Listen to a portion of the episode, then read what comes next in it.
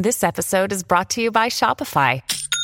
Forget the frustration of picking commerce platforms when you switch your business to Shopify, the global commerce platform that supercharges your selling wherever you sell. With Shopify, you'll harness the same intuitive features, trusted apps, and powerful analytics used by the world's leading brands. Sign up today for your $1 per month trial period at shopify.com slash tech, all lowercase. That's shopify.com slash tech.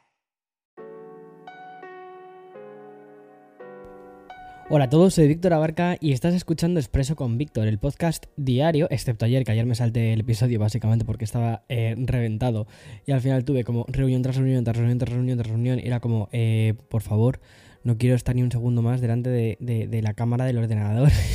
Nada, y eso es lo que me pasó, que al final luego tenía la voz hiperquebrada y las noticias no eran tan eso y dije, mira Víctor, hoy date un respiro. Pero bueno, hoy es viernes, hoy es viernes, así que vamos al lío. Porque hoy un abogado robot, ¿vale? Va a funcionar con inteligencia artificial y Donald Trump también va a formar, a formar parte del episodio de hoy, curiosamente. Y no, ¿vale? O sea, no nos hemos convertido en una sátira política, eso sigue siendo expreso con Víctor. Y también vamos a hablar de Microsoft, de Apple, de Activision Blizzard. Eh, he pronunciado guay, ¿eh? Apple, Apple. Activision Blizzard eh, y OpenAI. Así que vamos Another day is here and you're ready for it. What to wear? Check. Breakfast, lunch, and dinner? Check. Planning for what's next and how to save for it? That's where Bank of America can help. For your financial to-dos, Bank of America has experts ready to help get you closer to your goals. Get started at one of our local financial centers or 24-7 in our mobile banking app. Find a location near you at bankofamerica.com slash talk to us. What would you like the power to do? Mobile banking requires downloading the app and is only available for select devices. Message and data rates may apply. Bank of America NA, member FDIC. Bueno, estos últimos días lo que nos ha dado también tiempo es a reposar un poquito las novedades que ha presentado Apple en cuanto a hardware y también en cuanto a software, ¿vale? Porque ha habido una nueva actualización de sus sistemas operativos y es que Apple ha lanzado Apple, lo he vuelto a decir, ¿eh? Apple, Apple. Mira, ¿sabes una cosa? No me acuerdo quién dijo esto, no sé si fue, no, no fue Rocío Jurado, no me acuerdo quién fue, que dijo, si me queréis irse, bueno, pues yo voy a cambiar un poco la, frase, no es Rocío Jurado, creo que fue Lola Flores. No creo que fue, ¿no? No sé. Eh, que dijo, si me queréis irse, bueno, pues yo voy a decir otra cosa. Voy a decir, si me queréis, dejadme que diga Apple, ¿vale? Porque me siento mucho más cómodo. Bueno, total, que Apple ha lanzado iOS 16.3, también iPadOS 16.3, tvOS 16.3 ya termino con los, 16.3, ¿vale? Porque ahora WatchOS 9.3 y macOS 13.2. Y sí, hay un update menor, por lo que tenemos que mencionar de manera muy breve en este primer bloque dedicado a la compañía fundada por Steve Jobs eh, las cosas que sí que traen, porque sí que en un dispositivo muy específico trae cosas muy interesantes. Bueno. A lo que voy, el soporte para llaves de seguridad que nos va a permitir además el uso de una capa mm, eh, más de protección para el Apple ID es una de las novedades que se incluyen dentro de esta actualización. Y es que esta función está disponible en el iPhone y en el iPad.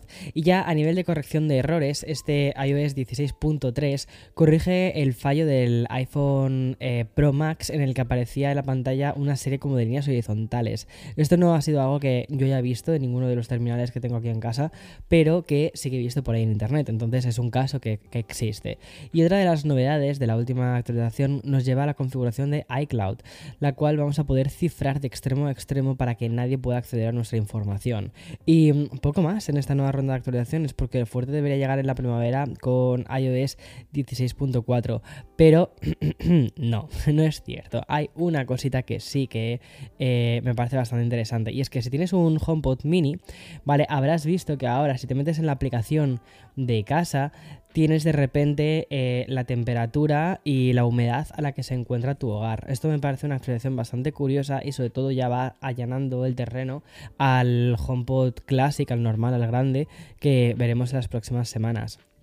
Y creo que este ya viene con la actualización de 13, o sea, de 16.3 y viene con todas estas cosas. Todos estos sensores al final lo que permiten es poder tener la información de humedad y temperatura y por lo tanto luego poder sacar rutinas. Por ejemplo, el eh, poner un humidificador cuando eh, la, mm, humedad de una sala decae, por ejemplo, por debajo de los, del 30% y hacer que suba hasta el 50% y que no suba más, que cuando más allá del 50% pare el humidificador. Este tipo de rutinas que son bastante interesantes y que mejoran la calidad de vida de, la casa. Y mm, como, te, como te digo, no solo quiero hablar de esto al respecto de Apple, y es que la gente de Cupertino ha actualizado los valores de intercambio que ofrece por sus propios dispositivos. Y gracias a una información publicada en Mac Rumors, hemos podido averiguar que los modelos de iPhone ahora suelen valer menos que antes, al menos en Estados Unidos. Por citar algunos ejemplos, ¿vale? El iPhone 13 Pro Max está valorado por Apple en 570 dólares en caso de cambiarlo por un nuevo modelo. Y según Mac Rumors, antes de esta actualización, esta actualización, o sea, el cambio, ¿vale? De, por un nuevo modelo te daban como unos 650 dólares por él. Y otros modelos de iPhone 13 han disminuido de valor de una forma bastante similar. A partir de esta semana, por ejemplo, el iPhone 13 Pro eh, sin, sin Max, ¿vale? Son 470 dólares para hacer una nueva compra que está por debajo de los 550 que tenía antes. Y por su parte, los intercambios del iPhone 13 y el iPhone 13 mini ahora están valorados en un máximo de 400 y 350 respectivamente. Es decir, hay una reducción de unos 50 y unos 20 dólares, ¿vale? 20 em, eh, dólares en el iPhone mini eh, respectivamente, o sea, lo cual es bastante curioso. Pero bueno, o sea, siempre te digo que eh, el, intercambio que se hace en las Apple Store muchas veces no es el ideal, a veces es mucho mejor que lo intentes vender si tienes un teléfono antiguo, ¿no? Y quieres actualizar el modelo, que lo intentes vender por, por eBay o por alguna eh, web o algún... O sea, en, España está, esta aplicación que nunca me acuerdo del nombre. Eh, pero bueno, o eBay o lo que sea, o intentes vendérselo a un vecino, a un amigo, lo que sea, porque es mucho más, es mucho más fácil. Y te van a dar pues, probablemente más dinero que, lo que eh, Apple te ofrece en el programa de intercambio. Y bien, dejamos Cupertino para, hablar del tema que ahora mismo es el tema del momento. Y estoy maravillado con toda la narrativa que se está generando alrededor de OpenAI y sus lanzamientos. Literalmente tiene a toda la industria tecnológica y a medio internet, pues eh, locos, ¿no? Con todo el tema de ChatGPT y con DALI. Y es que precisamente la última noticia gira en torno a la herramienta de generación de imágenes a través de inteligencia artificial, es decir, DALI. Apenas una semana después de conocer que Getty ha demandado a la aplicación Em, pues otro banco de imágenes ha decidido justo lo contrario, que es abrazar la inteligencia artificial. Y estoy hablándote de Shutterstock. Resulta que este banco de imágenes ha lanzado su propia herramienta para generar imágenes con inteligencia artificial, pero ojo, que esa tecnología estaría creada por la propia OpenIA. Y es que la idea que manejan desde Shutterstock es básicamente la de convertirse en un banco de imágenes infinito, porque si su extenso catálogo ya le añaden también la integración con DALI, pues el resultado al final termina siendo infinito. E igual un poco que ocurre con la aplicación de OpenAI, Shutterstock solo necesita que introduzcas una descripción de... Mm, o sea, una descripción que a ver, para que te salga bien las cosas tienes que hacerlo bastante detallado y de ese modo lo que te genera son varias imágenes como respuesta y luego tú ya compras o eliges la que más te guste. Además se puede solicitar características como por ejemplo el cambio de perspectiva, el estilo artístico o incluso meter algunos filtros de imagen. Y así ha anunciado la propia compañía su nueva herramienta que obviamente va a ser de pago. Dice así, dice... Usa cualquier sustantivo, más cualquier verbo, más cualquier estilo artístico y voilà, tendrás un unicornio andando en bicicleta en estilo graffiti en muy poco tiempo. No sé, a mí la verdad es que me parece que me revienta la cabeza esto, me parece súper curioso. ¿Sabes para qué tengo muchas ganas de utilizar ChatGPT? Para, mm, para las portadas de los vídeos. O sea, llevo dándole vueltas a esto, o sea, perdona, ChatGPT, a Dali. Llevo dándole vueltas a esto desde hace un tiempo y creo, creo, creo, creo, es que cada día que, mm, o sea, cada día es como que voy dando pasos más hacia esta dirección, ¿no? Eh, al menos para probarlo y a ver qué pasa. Y cambiar, o sea, intercambiar algunas portadas hechas de forma humana y otras eh, de forma de inteligencia artificial. Me, flipa. Ya, bueno, o sea, no sé si te he contado alguna vez que hicimos una newsletter hecha con. Bueno, si lo habrás visto, ¿no? Hicimos una newsletter hecha con, con eh, ChatGPT. Eh, ya he utilizado ChatGPT para hacer algún guion de algún vídeo. Que no te voy a decir cuál. A ver, tuve que modificar bastantes cosas porque era bastante poco fiable algunas cosas que estaba diciendo, pero, pero me sorprende mucho a dónde está yendo todo esto, me parece loquísimo todo esto. Creo que sinceramente, o sea, si tuviese que decir algo sobre todo esto de la inteligencia artificial aplicado a labores humanas como es la redacción de un texto o, el hacer dibujos o, ilustraciones o este tipo de, arte más eh, plástico, te diría, es interesante, ¿vale? Pero no delegaría al 100% en ello porque eh, al final em, el ser humano es el que dice esto es correcto, esto es incorrecto. O sea, o sea, de esto es bonito, esto no es bonito, esto mola, esto no mola, esto se adecua a lo que estoy buscando o no. ¿Sabes? Hay una parte de eh, edición o de curación o de elección, ¿no? Que al final eso te lo hace el llevar mucho tiempo entrenado en un área. Pero, por ejemplo, las típicas presentaciones que necesitas hacer, yo que sé, haces una presentación y necesitas eso, un unicornio montado en una bicicleta, porque estás hablando de un unicornio montado en una bicicleta. Entonces, nadie ha generado una imagen de ese tipo y de repente pues dices, oye, voy a generarla con eh, DALI y de ese modo ilustro eh, lo que quería contar. No sé, a mí esto me parece muy, muy, muy, muy curioso. Y mm, no, esta no es la única noticia del día relacionada con la inteligencia artificial y es que, atento, porque vamos con la noticia más original de todo este inicio de año. Y es que para esta noticia tenemos que, movernos aquí, a, esta ciudad, a Nueva York, donde reside la startup Do Not Pay, que es un chatbot gratuito impulsado por la inteligencia artificial y que se vende como un asistente para redactar cartas y completar formularios para diversos asuntos legales. Luego te cuento porque esto, o sea, ¿te acuerdas de... Ay, bueno, ¿te acuerdas de la película esta? ¿Cómo se llamaba? Que se llama Her, Her, Her, Her, sí. Que era brutal, brutal. Que salía Joaquín Phoenix. Y que, ¿dónde trabajaba Joaquín Phoenix? Trabajaba en una empresa súper chulísima, ¿vale? Como muy retrofuturista. Eh, y escribía cartas pues de condolencias, cartas de enamorados, cartas de... O sea, le mandaban un encargo, es que este tipo de cosas me fascinan, o sea, es que te lo juro, es que esto me fascina. O sea, le mandaban un encargo a al personaje de Joaquín Phoenix y, por ejemplo, decían, em, escribe una carta de condolencias a Mary J. Su madre ha fallecido eh, después de, de, 72 años, su madre se llamaba eh, Paquita y eh, ya está. Y entonces...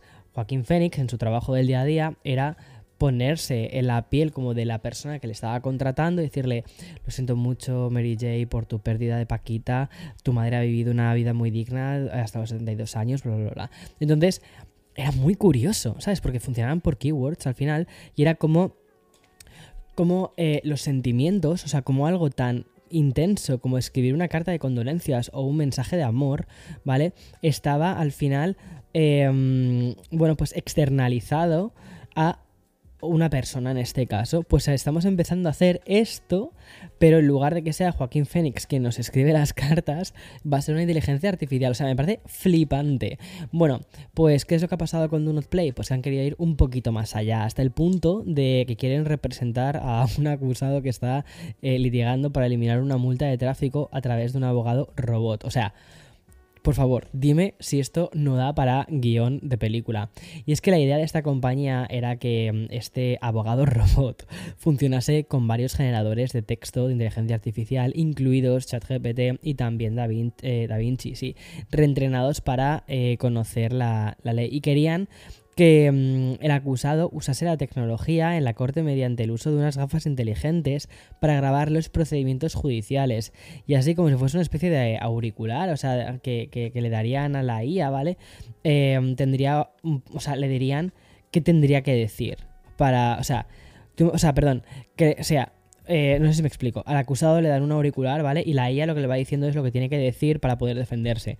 O sea, muy fuerte. Sin embargo, Do Not Pay ha comunicado que pospondrá este caso judicial después de que hayan señalado que los fiscales han amenazado con, penas de cárcel si representaban al acusado a través de inteligencia artificial. O sea, es que es muy fuerte.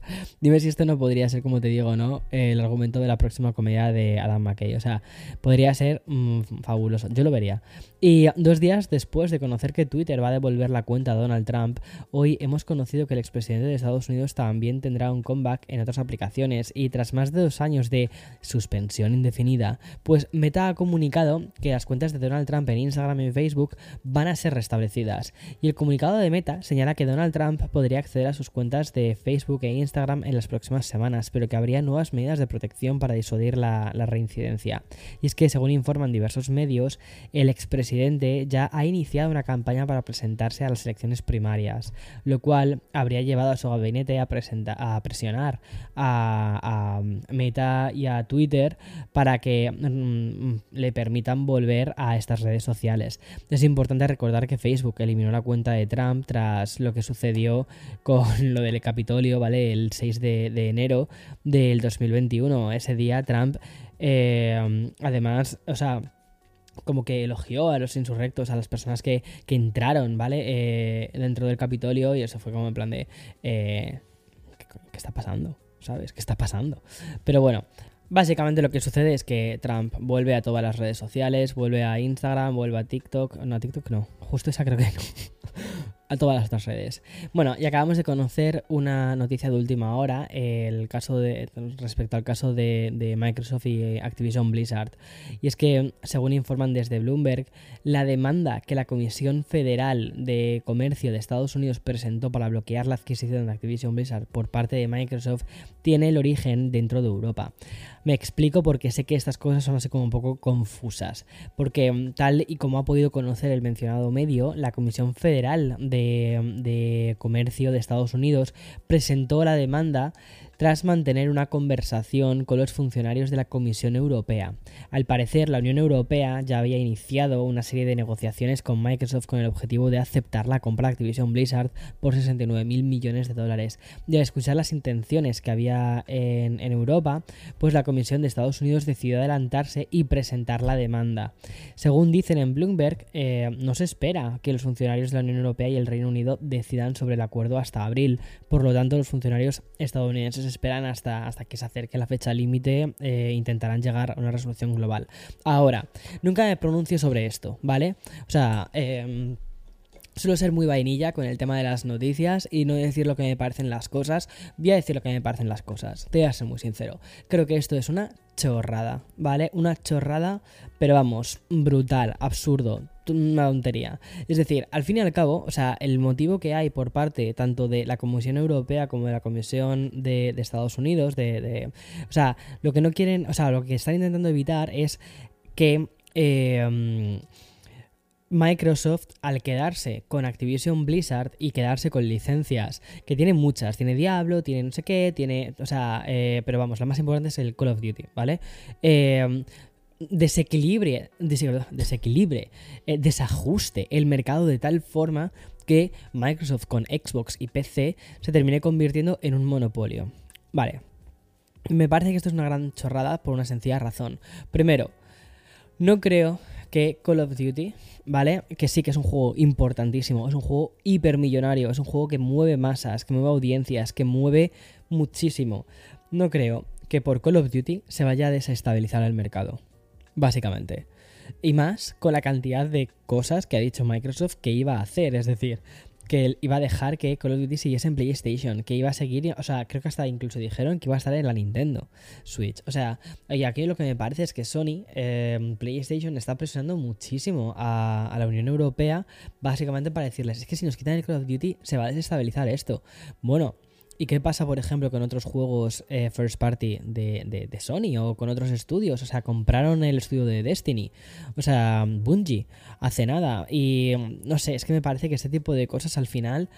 Mm, no sé, si tenemos que además hablar de qué compañía de videojuegos muchas veces pone bastantes trabas para que no se haga, por ejemplo, que no haya un crossplay entre X jugadores suele ser Sony. Sony no le gusta hacer un crossplay con otros jugadores. Creo que recordar que esto de hecho fue con. Fue con. Si mal no recuerdo, ¿eh? ahora te lo estoy diciendo de memoria.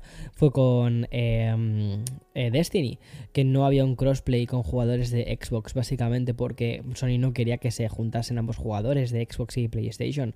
O sea, ha habido como muchas cosas que dices, chicos, o sea, creo que estamos confundiéndonos un poco. Y creo que está muy bien que esos organismos, tanto la Comisión Federal de Estados Unidos de Comercio como, de, como la de Europea, eh, velen por evitar monopolios, pero creo justamente que aquí no se generaría un monopolio. Creo que el monopolio se podrían, o sea, creo que hay muchísimas otras cosas que tendrían que estar mirando para que empresas efectivamente no, eh, no, no, no se conviertan en monopolios reales. Por ejemplo, estoy hablando de Ticketmaster, estoy todavía dolido porque no pude conseguir las entradas para el concierto de Madonna.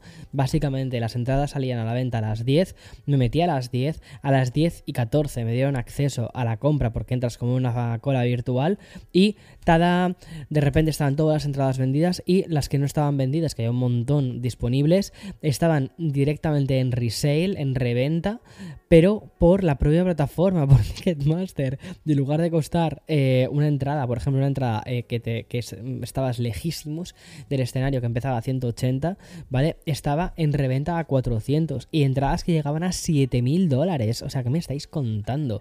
Cuando esto sí que es un monopolio, porque este tipo de compañías lo que tienen son eh, los contratos de los estadios donde se hacen los conciertos y además la plataforma que permite la compra de esos conciertos. O sea, ¿qué me estáis contando de monopolios? Y no os metéis en este monopolio que lleva años y años y años, que hasta Taylor Swift ha salido a hablar de esto. En fin, eh, yo creo que estas cosas van a cambiar. Creo que esto, o sea, no sé. En fin, da igual. Es que me, me, me enciendo, sobre todo porque me he quedado sin el concierto de Madonna. Segundo, yo creo que más adelante podré comprarlo, estoy convencido. Estoy convencido, estoy convencido que la gente no va a pagar 7000 dólares por ir a ver a Madonna. Estoy convencido. ¿Vale? Entonces llegará un momento en el que pueda, eh, bajen las entradas y pueda acceder a una de estas. Pero vamos, que, que tela, tela, tela, telita. Y con esto de Microsoft y el tema de Bethesda, o sea, de, perdón, de Activision Blizzard, que ya tienen Bethesda, o sea, es verdad que ya tienen Bethesda. Pero si se están comprometiendo que van a cumplir y que van a tener eh, Call of Duty en las otras plataformas, que es que además les interesa, les interesa seguir vendiendo las licencias en otros dispositivos. Y además que me parece que es una, es una, es un movimiento muy Microsoft en este sentido, que digan, mira, si eh, tienes el Game Pass, vas a tener el Call of Duty el día 1, perfecto, ¿vale? Tienes el Game Pass, estás pagando, eh, no sé cuánto, o sea, 10, 15 euros al mes. Eh, que es dinero, ¿eh? Al final de año es bastante dinero. Ok, tienes, tienes el Call of Duty al final de... O sea, cuando, en, cuanto, en cuanto salga. Y al final es una entrega prácticamente, si no es anual, es prácticamente anual. Perfecto.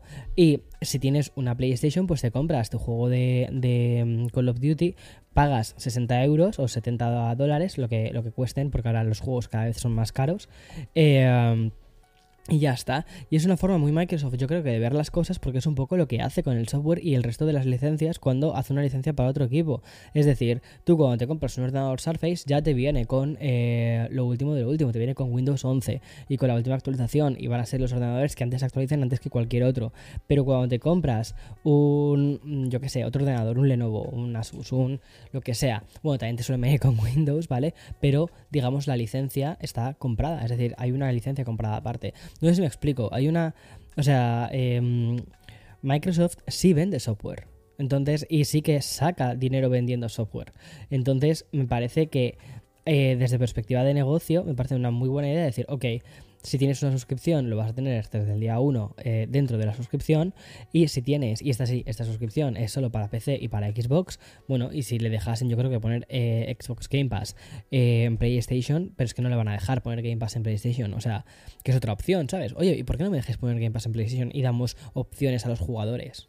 Es que eso sería otra muy buena. O sea, eso sería un gol por la escuadra, ¿sabes? Es decir, vale, ok, yo ahora yo quiero poner Game Pass en PlayStation. Ah, pues no, no se puede.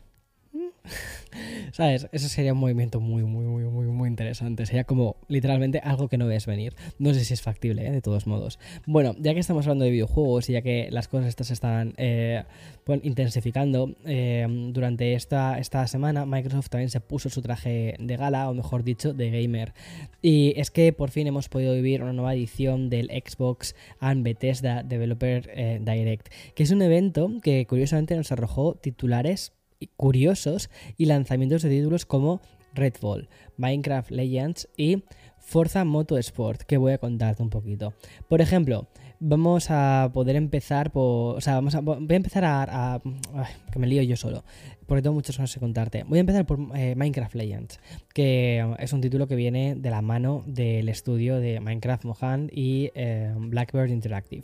Y es que este juego en modo PvP contará con elementos de acción y juegos de estrategia en tiempo real y va a enfrentar a equipos de jugadores entre sí para construir una base, recolectar recursos y asaltar las fortalezas de los demás. Eh, a ver, todo eso lo tengo apuntado, por eso de repente es como que me, me escuchas leyendo, pero es que si no es que me lío, ¿vale? Y luego, Vale, importante, ¿cuándo vamos a poder tener este título entre, eh, con nosotros? Pues el 18 de abril va a ser cuando esté disponible. Y de nuevo, o sea, es que esto sigue la noticia que yo te estaba contando antes. ¿En qué plataformas? En Nintendo Switch, en PlayStation 4, en PlayStation 5, en Windows PC, en Xbox One y en las Xbox Series XS. O sea, ¿ves? De nuevo, de nuevo, es una licencia que ellos tienen, que es, em, que es em, Minecraft, y ponen Minecraft en, prácticamente todas las plataformas que son capaces de mover Minecraft.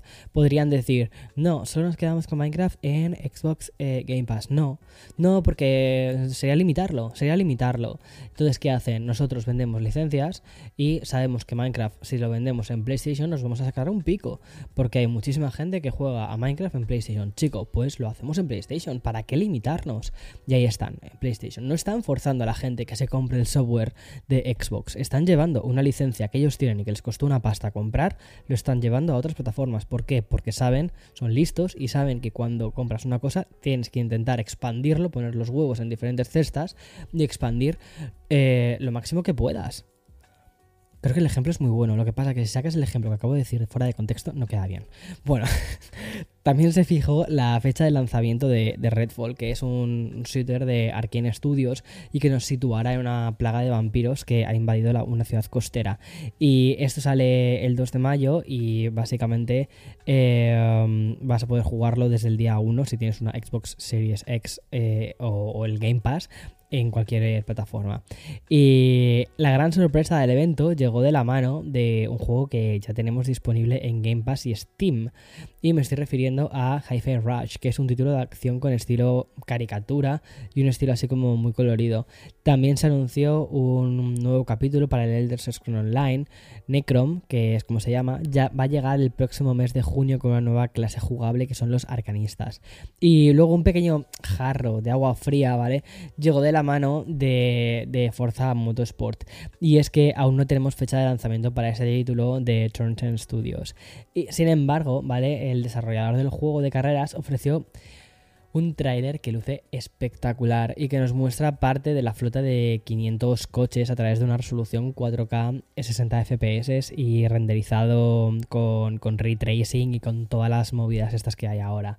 Y más allá del Xbox y el Bethesda Developers Direct, la semana gamer nos ha traído un bombazo para aquellos nostálgicos de la Nintendo 64.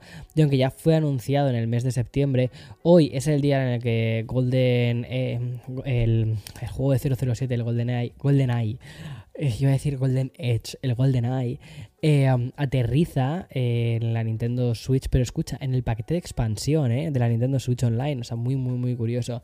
Pero aún hay más, porque este clásico juego de James Bond de la Nintendo 64 también va a estar disponible desde hoy mismo en Xbox.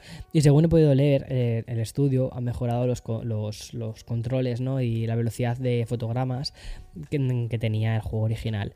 Y espero que sea así porque no sé si te acuerdas que los frames del juego original era horrible, era como madre mía, madre mía. Pero bueno, ahora han mejorado. Y es que, a ver, el juego es de hace 26 años. ¿Flipas? Cómo hemos evolucionado. Alucinas.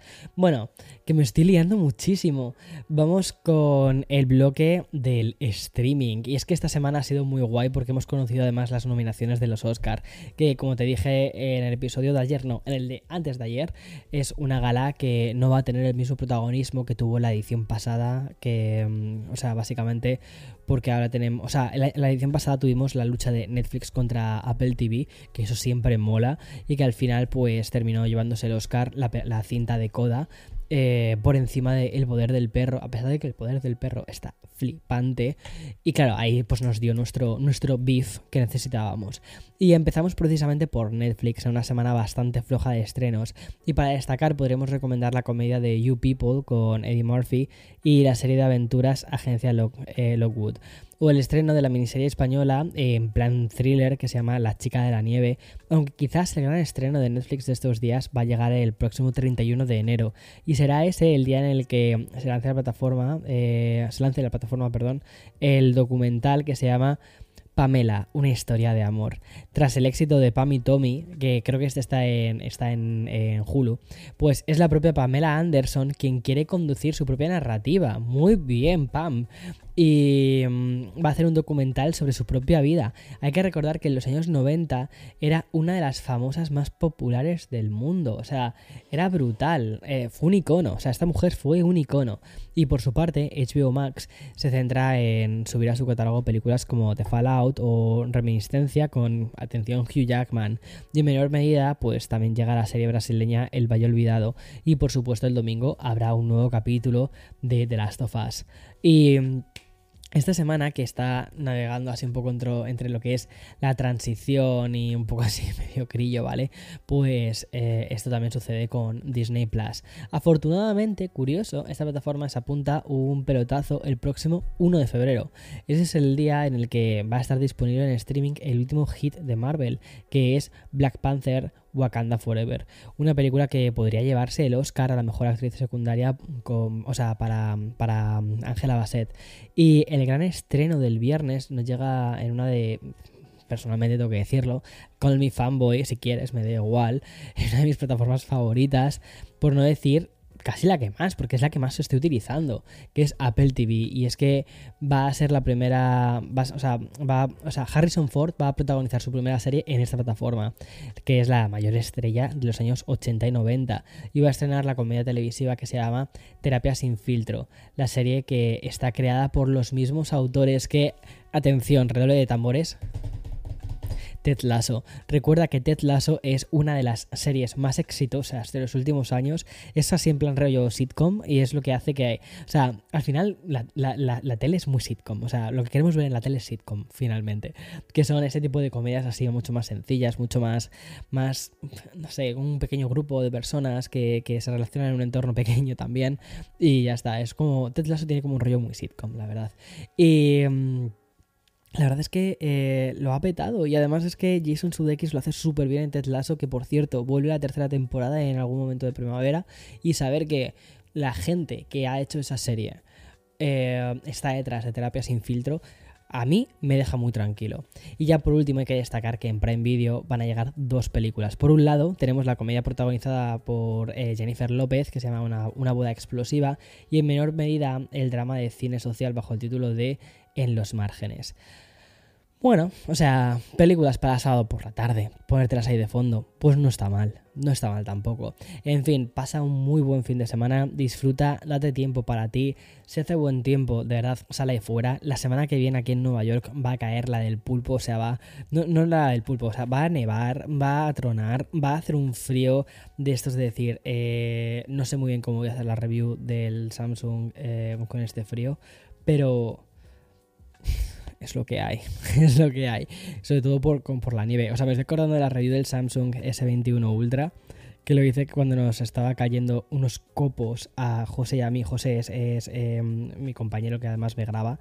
Em, y, o sea, nos estaba cayendo la de Dios. Estábamos congelados, pero congelados. Pero quedó un vídeo muy chulo, muy distópico porque no había nadie en la calle. Además, eso fue creo que 2021, donde todavía no había turistas.